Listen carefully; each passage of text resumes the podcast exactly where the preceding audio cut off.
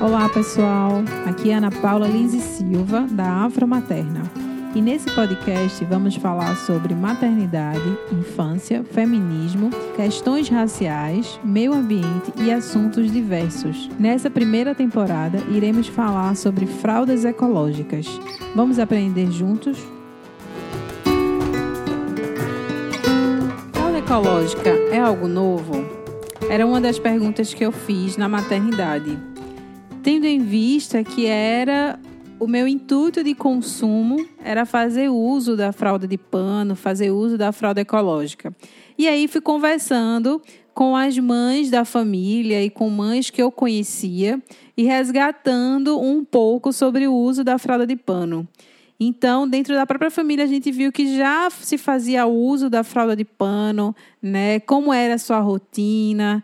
E aí eu trouxe um pouquinho que teve essa modernização da fralda de pano, que agora a nomenclatura seria fralda ecológica. E na pesquisa que eu fiz sobre quando surgiu, né, essas primeiras fraldas de pano. E aí surgiu lá no século XIX, nos Estados Unidos, com um material que as pessoas da minha família já haviam falado, né? Eram feitos de algodão, de linho, flanelado, preso com alfinete de segurança ou fita crepe. E hoje, com a modernização, a gente tem as fraldas ecológicas feitas de botão, né? Feitas de também é, velcro.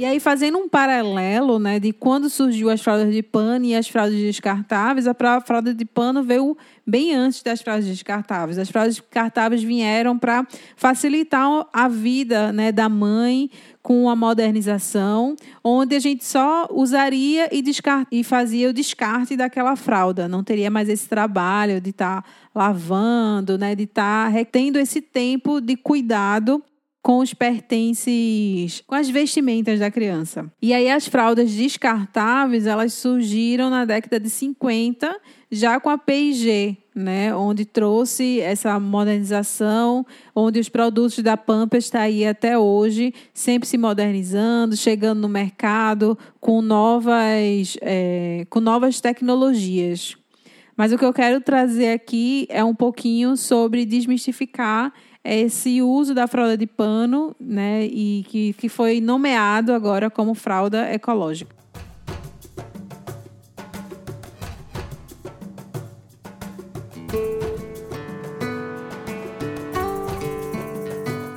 E mesmo com as fraldas descartáveis, a fralda de pano sempre esteve presente, nunca foi um item que de fato foi descartado pelas mães. As mães modernas hoje está tendo um, movimento recente de resgate dessa fralda de pano, é, entendendo que não só os impactos ambientais que estão crescendo ainda mais, mas também o, a questão financeira, que é altíssima, o uso da fralda descartável. Então, a fralda de pano ela se modernizou para as mães, onde é, a gente pode, com o tecido, jogar numa máquina de lavar ou lavar no, na lavanderia. Porque eu já estava nesse processo de usar menos descartáveis. E eu já fazia esse movimento de usar menos descartáveis, tirando o absorvente. Então, lá em, lá em 2016, acho que foi isso, lá em 2016, eu, comecei, eu comprei o coletor menstrual para estar tá tendo a experiência de não fazer uso mais de absorventes, que é algo descartável, que é algo que gerava um custo, que todo mês eu teria que ter aquele custo. Não só o custo, mas o constrangimento de, ah, tem que comprar absorvente, querendo ou não, para uma menina ainda é um constrangimento de, bota na feira isso aí, por favor. E aí, com pesquisas, né, e com vendo outras mulheres em sites, em blogs e até em feiras mesmo femininas, a venda do uso do coletor menstrual. Sendo que ainda é bastante caro a compra desses dessas alternativas. Caros é no sentido de 90 reais para um adolescente que está começando a ter um estágio, né? Então eu estava na época ganhava pouco, mas era algo que eu queria investir, né? E aí é, eu comprei o coletor e no primeiro momento é, teve uma ideia de adaptação que não foi fácil e depois eu me adaptei e tudo ok. É, ao longo dos anos foi surgindo a calcinha menstrual, que seria justamente para substituir o coletor, tendo em vista que muitas mulheres é, reclamavam do incômodo que ele trazia, entendendo que era algo interno a sua vagina, que você teria que introduzir. Muitas mulheres não sabiam como se tocar, como encaixar, tinha certa dificuldade e o coletor trouxe uma resistência para algumas mulheres.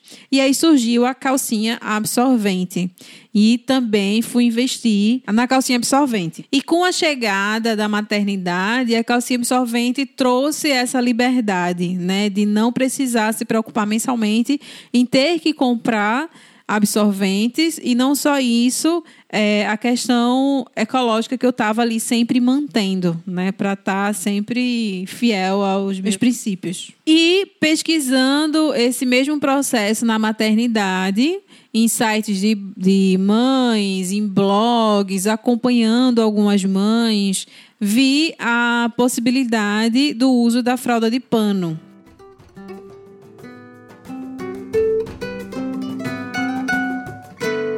Das pessoas que eu admiro é Bela Gil, não só pelo seu empreendedorismo, mas é, por ter coisas simples que a gente usa no dia a dia que possa ser reutilizáveis, como o uso da fralda de pano.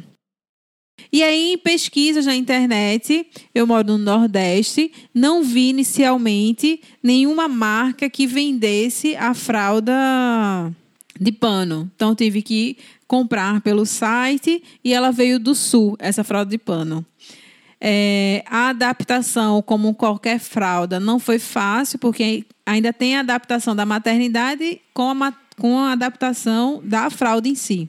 Mas a, a fralda de pano trouxe mais tranquilidade para a maternidade, né, do uso, não só da modernidade, e continuando com as questões ecológicas. Os episódios sairão todos os domingos pela manhã. Nos sigam nas nossas redes sociais, Instagram e Facebook, onde podemos dialogar bastante. Para quem é de Recife, estarei na Feirinha do Bom Jesus aos domingos, vendendo fralda ecológica, onde podemos trocar diversas ideias.